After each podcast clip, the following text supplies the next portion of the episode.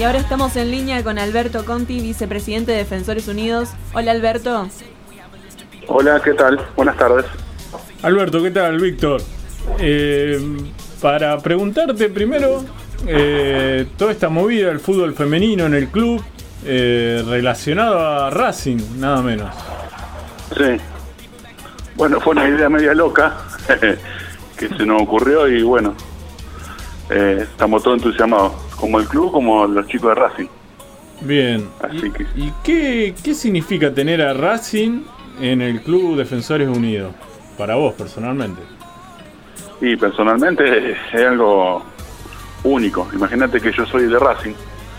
Eh, mi hijo, todos somos todos fanáticos de Racing, la familia, así que bueno, surgió esta idea y cuando me lo, lo cotillé ahí en comisión directiva me dijeron que le dé para adelante. Así Bien. que estoy emocionadísimo. Para la gente que no conoce, contanos un poco co- cómo es el panorama del fútbol femenino acá en Rosario, eh, qué equipos participan. Y mira, nosotros en fútbol femenino hace ya, siempre tuvimos buenos equipos, hace ya bastante. Bueno, después de muchos años estuvo parado el fútbol femenino, ahora la Liga Rosarina te exige, viste, volvió de vuelta hace como 3, 4 años con el fútbol femenino, le está dando mucha bolilla en eso. Entonces nos exigen ahora a cada club que tengamos una primera y chicas entrenando. Así que, como todos los clubes de Rosarina, viste, eh, tenemos el fútbol femenino. Y cada año, viste, se va renovando, viste, por ahí viene uno, por ahí viene otro. Eh, y bueno, ahora surgió esta idea de, de las chicas de Racing y bueno, después también tenemos otro, el club tiene otras chicas entrenando, no solo lo de Racing. Eh, así que bueno, hasta ahora la estamos llevando muy bien. Alberto, ¿qué tal? Buenas tardes. Mario te saluda.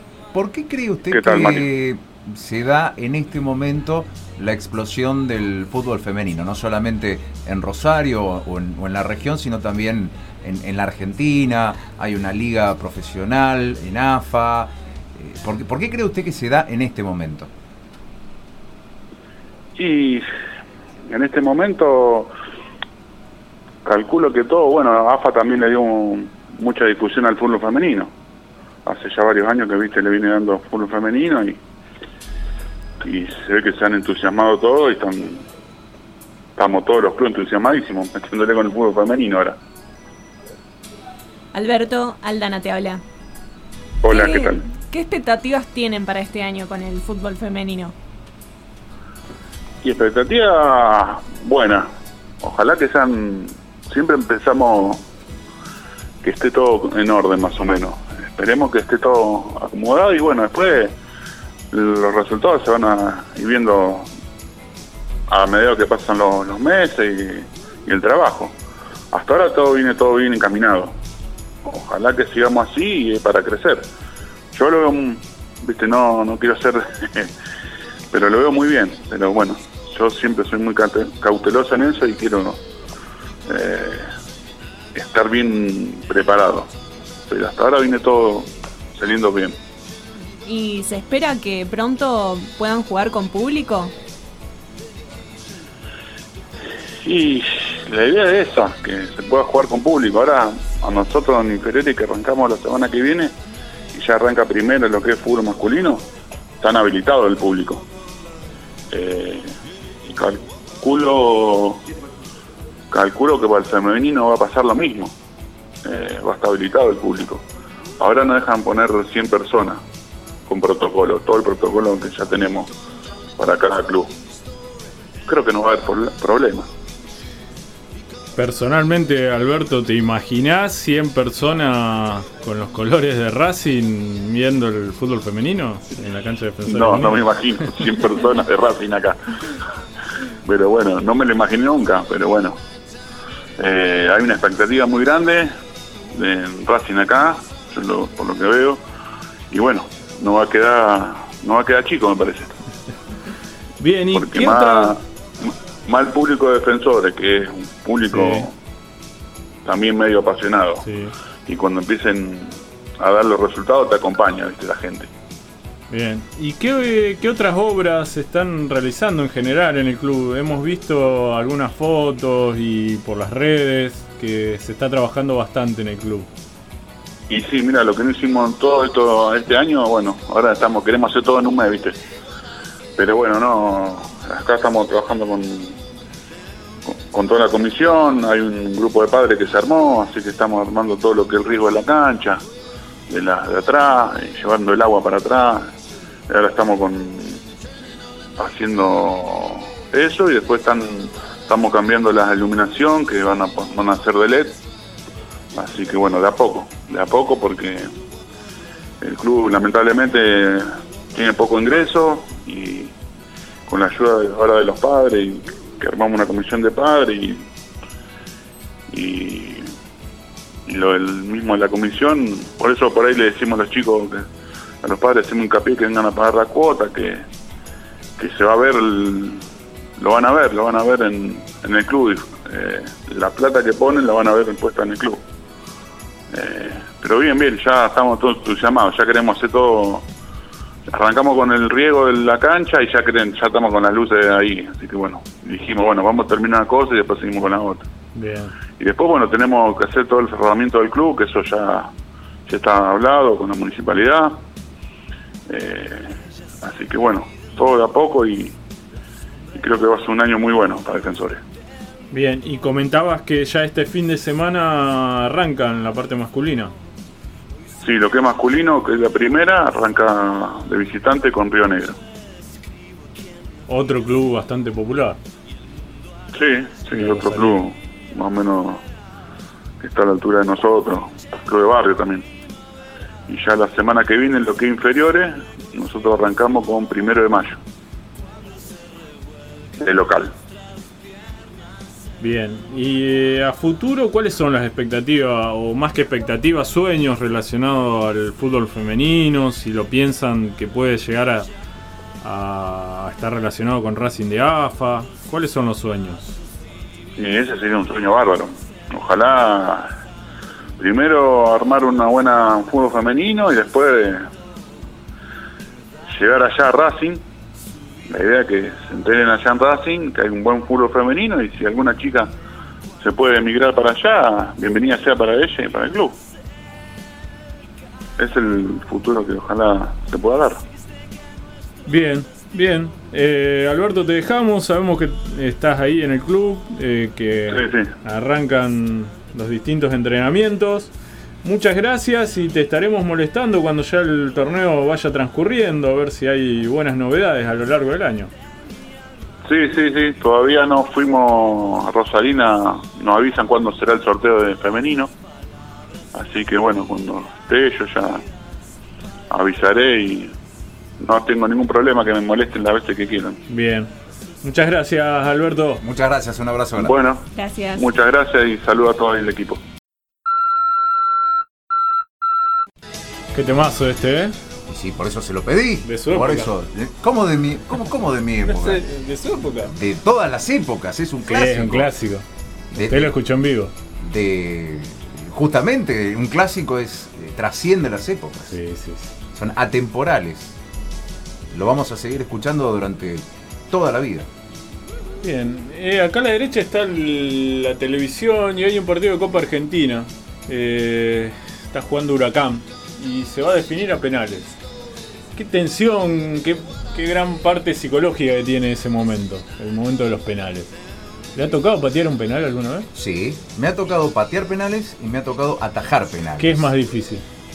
yo creo No. pero me preguntó a mí ¿por qué, por qué se mete usted? ¿por qué se mete? Yo creo que lo más difícil es patearlo. Atajando siempre tiene las de ganar. Si no ataja ninguno, y bueno, lo patearon bien. Ahora atajó uno y es hoy te convertís en héroe. La El- famosa frase. Claro. La, eh, el, el tema es cuando sale mal, cuando no se consigue el resultado deseado, eh, lleva mayor carga el que patea.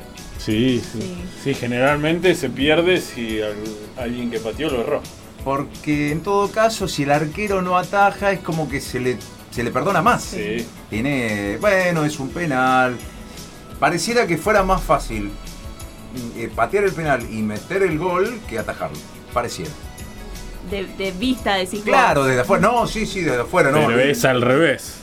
Es- se achica el arco, parece. Cuando usted va caminando rumbo al punto del penal, se hace cada vez más chiquito el arco. Le voy a preguntar desde su condición de, Esa es la presión. de director técnico. ¿Cómo se vive desde el director técnico, desde esa figura, desde esa posición, patear los penales? Porque usted tiene seguramente un plan, una estrategia Sí. y seguramente... Yo elegiría en ese momento a los que tienen mayor carácter, no siempre a los que técnicamente patean mejor.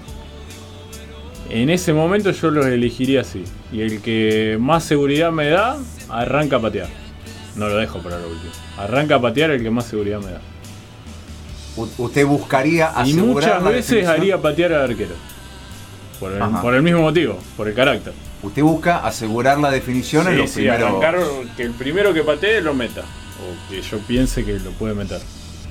Y, el- y en ese momento, el hecho de la figura que cumple, el, el rol que cumple el público, ahí estando expectante, estando Bueno, hoy en día la mayoría de los partidos son sin público, pero si no, no, no influye tanto en ese momento.